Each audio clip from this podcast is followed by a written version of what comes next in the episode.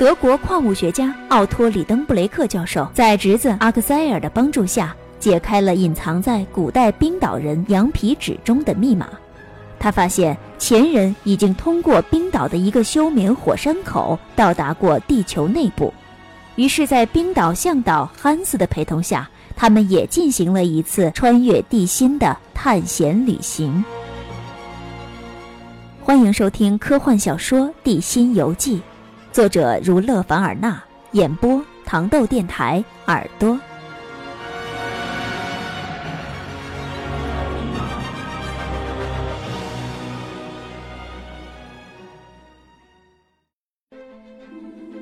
里登布洛克教授从犹太人艾弗留斯的小店里买回了一本用古代冰岛文所写成的漂亮的旧书手稿。在与他的侄子阿克塞尔共同欣赏这本书的时候，无意中发现了一张旧旧的羊皮纸。教授牺牲了自己的午餐时间，通过破解羊皮纸上的古怪符号，得到了一个更为古怪的人的名字。究竟这张经历了岁月尘封的羊皮纸，将带给利登布洛克教授和阿克塞尔一个怎样的秘密呢？请听由儒勒·凡尔纳著写的经典科幻小说。《地心游记》第三集，叔叔也困惑不解。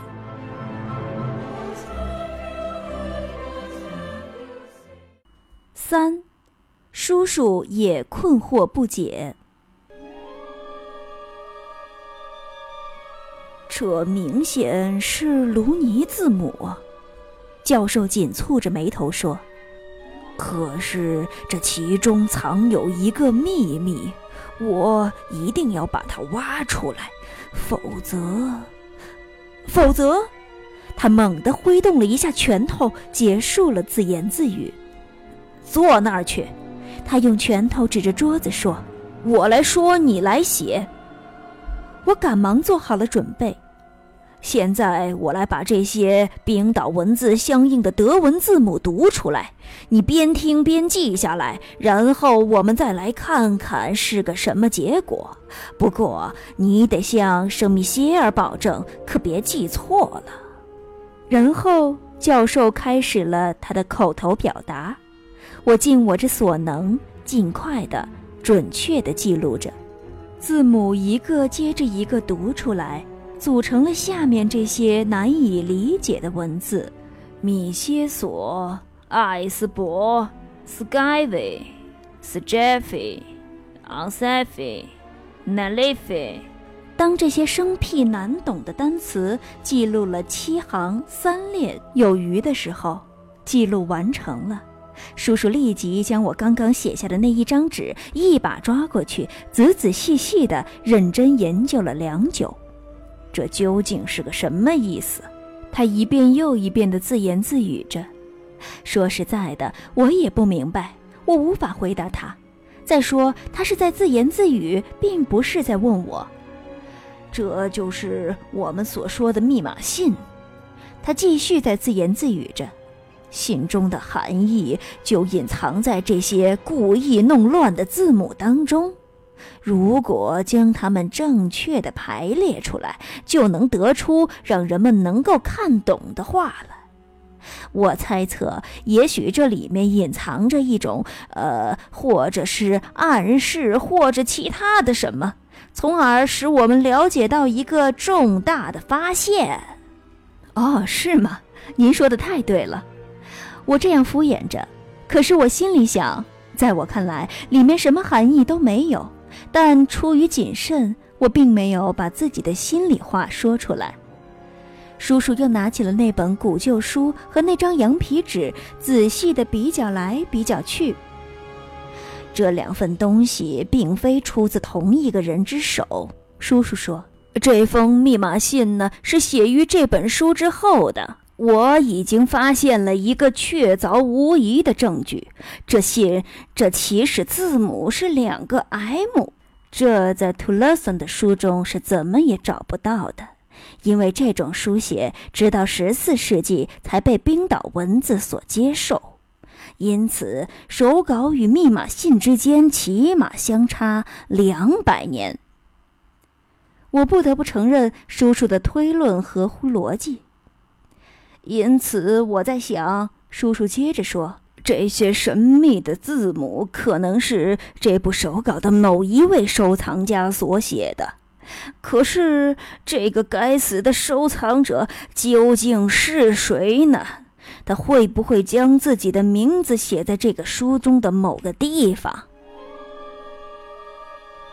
叔叔又把眼镜推到了额头上，拿起一个大倍数的放大镜，仔细地检查该书的头几页。在第二页的背面，一即有副标题的那一页，他发现了一些污迹，乍看上去像是墨水字，可是叔叔认为这可能是值得加以研究的。于是他认真地、仔细地辨认起了这些字迹。凭借那个大倍数的放大镜，他终于认出了下面这些符号，而且认出了那也是卢尼字母。他便毫不犹豫地读了出来：“阿尔萨萨克鲁塞姆。”他以胜利者的口吻大声地重复了一遍：“阿尔萨萨克鲁塞姆。”这是一个人的名字，而且还是一个冰岛人的名字。这是十六世纪的一位学者，一位非常有名的炼金术士。我怀着钦佩的心情看着叔叔。这些炼金术士，比如艾文森纳、弗朗西斯、培根、雷蒙多尔，还有帕拉萨尔斯，都是那个时代的名噪一时、呃无出其右的学者。他们的发现令我们惊奇。这个萨克鲁塞姆为什么就不会在这封不可思议的密码信中隐藏某种重大发现呢？应该是的，肯定是的。教授经这么逻辑一推理，想象力立刻激活了起来。是的，毫无疑问，肯定如此。我鼓起勇气回答他道。可是，这位学者为什么要把这些某种神奇的发现给隐藏起来呢？我不解地问：“为什么？为什么？”可怜的阿克塞尔，我怎么知道为什么？伽利略不就是把土星的发现给隐藏起来的吗？不过，无论怎样。反正我们会弄清楚的，我一定要破译这个密码，把信的内容弄个一清二楚，否则我不吃不睡。嗯，我暗自寻思，你也得这样，阿克塞尔。叔叔紧接着补充了一句：“天哪！”我在心里想，幸亏我的午饭吃的是双份儿的。现在，叔叔又说。我们必须弄清楚这个密码出自哪一种语言。呃，这个事儿并不难弄。听了这话，我立即抬起头来。叔叔又继续在自言自语：“没有比这件事儿更容易的了。密码信中有一百三十二个字母，其中辅音字母是七十九个，元音字母是五十三个。这差不多符合南欧语言当中的构词比例。”如果是北欧语言的话，辅音字母则要多得多。由此看来，这封信一定是南欧的语言。毫无疑问，他的这个论断言之有理。这个问题有待我的教授叔叔回答。我很敬佩他的深刻分析能力。这个萨克鲁塞姆，叔叔继续说。他是一位很有学问的人，所以如果他不用自己的母语来书写的话，他一定会首先选择16世纪文人常用的语言，也就是拉丁文。如果我猜错了的话，那，呃，我就再试试西班牙语、法语、意大利语、希腊文，还有希伯来文。不过，呃，十六世纪的学者们通常都是用拉丁文来写作的。叔叔说，因此我完全有理由肯定这用的是拉丁文。我一听便从座椅上跳起来，因为我对拉丁文颇有好感，更不愿认同叔叔的这一推断。我心想，这些古怪的文字怎么可能是拉丁文呢？拉丁文可是诗人维吉尔所使用过的美妙语言呢。是的，拉丁文。叔叔又继续在自言自语，只不过是前后次序给弄乱了。那好啊，我在心里想，您要是能把它们给顺过来，那才算您有本事呢。让我们来研究看看。他边拿起自己的放大镜，边拿起我记录的那张纸。这里面有一百三十二个字母，它们明显是无序排列的，有些字母的元音、辅音还掉了个个儿。比如第一个字母的 missile，相反，还有一些词中的元音字母又相当的多。比如第五个词，呃，它跟倒数第二个词有些相同。我呆呆地站着，看着叔叔几近发狂的自言自语。哦，这些排列明显是不合乎语法规则的。这些字母是以竖式的形式排列，根据我们所不知道的呃规则排列起来。可是，可以肯定的是，作者最初写下正确的句子，然后再根据我们尚未发现的规律将字母重新组合。如果我掌握了密码的钥匙。这封信就能顺利的读出来。阿克塞尔，你掌握了这把钥匙了吗？啊，这个问题我无法回答。原因嘛，自不必说。我的目光正停留在墙上的一幅迷人的画面上，那是格劳本的画儿。我叔叔的这个养女现在在阿尔吞纳的一个亲戚家，她不在这里，我很忧伤。因为我现在可以坦白地说出来，这个美丽的维尔兰姑娘与我这个教授的侄儿正在以德国人所特有的耐心和稳重在相恋。我们隐瞒着我叔叔私定了终身，之所以瞒着他，是因为他一门心思用在了地质学上，不可能了解我和他的感情。格劳本是一个可爱动人的姑娘。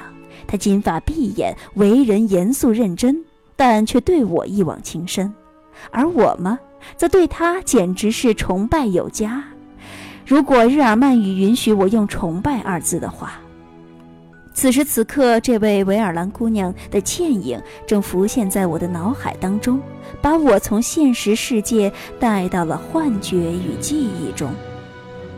我脑海中又浮现出我这位工作与玩耍中都形影不离的伴侣了。他每天都在帮我一起整理我叔叔的那些宝贝石块儿，他同我一起往石块上贴标签。格劳本小姐是一位令人刮目相看的矿物学家，她喜欢探究科学上的疑难杂症。我们俩一起学习研究，在一起度过了多少甜蜜美好的时光呢？我常常会对那些被他的纤纤玉手抚摸过的石块心生妒忌，他们被他亲切的抚摸，多么幸福！可是却浑然不知。然后该休息了，于是我们俩走出小屋，走过阿尔斯泰的林荫路，朝着古老漆黑的磨坊走去。从湖边望去，那磨坊显得尤为美丽。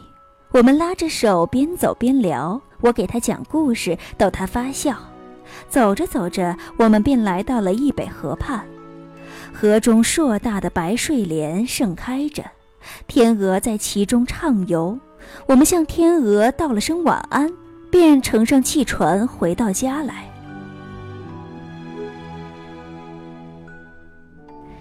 我正沉浸在这美妙甜蜜的美梦中，突然听到了叔叔猛然敲击桌子的响声，把我从幻境当中震醒，回到了现实世界。我们来看看，叔叔说：“我认为一个人要是想把字母弄乱，他首先必然是要把原先横着写的字母往下垂直着写。”呃，真的吗？我在想。我们从上往下写写看，看看会是个什么结果。阿克塞尔，你随便的在这张纸上写下一句话，不过别的字母，呃，要不连起来，而是把它们依次竖着写下来，分别写成五六行。我终于明白要怎么写了，于是我立即动起笔来。好的，叔叔看都没看，便说道。现在让我们把这些词儿排成一个横行。于是我便改写成了一个横行。那这句话立刻显现出来。很好，教授边说边从我的手中拿出这张纸。看上去有点像古老的密码信了，哈哈！元音字母和辅音字母排列的同样混乱不堪，大写字母和逗号竟然都出现在了词当中，与萨克努塞姆的羊皮纸上呃写的一模一样。我不得不承认，叔叔分析的非常有理有据。呃，现在，叔叔冲我说。我并不知道你都写了些什么，但我要将它念出来。我只要念到每个词的第一个字母排序，然后同样的方法将第二个、第三个排列起来，以此类推。于是叔叔便大声的念了起来。结果不仅他感到惊讶，就连我也大吃了一惊。哦，我真的爱你，我亲爱的格劳巴。什么？教授诧异的说：“是啊，呃，这呃、不是我的意思是，我不知所措的手忙脚乱起来。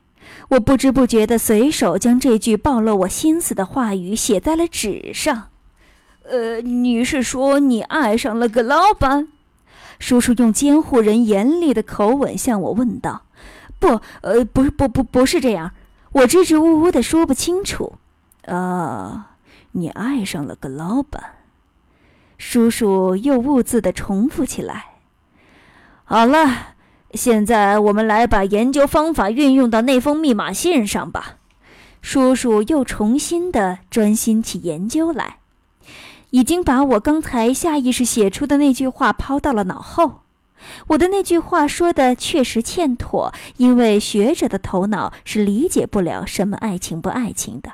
幸好叔叔已经完全被那封密码信吸引住了。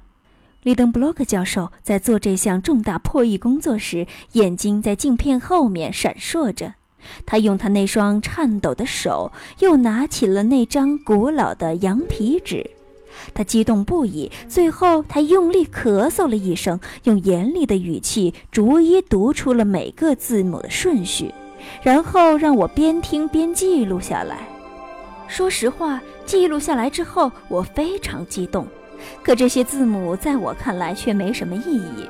我期待着从教授口里庄严地说出一句漂亮的拉丁文来，但是我未曾想到，他竟然猛地一拳击在了桌上，墨水溅出来，我手中的笔都被震掉了。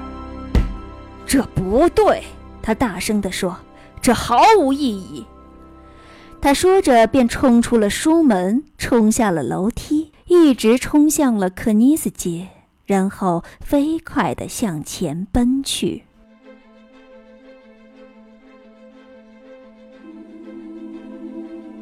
利登布洛克教授在不遗余力地寻找蕴藏在羊皮纸上这些错序的字母当中的密码，而他的侄儿在此间心猿意马地想起了自己的恋人格劳巴。究竟冰岛学者阿尔纳萨克鲁塞姆写在羊皮纸上的密码蕴藏着什么样的秘密呢？请关注糖豆电台暑期小说联播《地心游记》第四章，我找到了钥匙。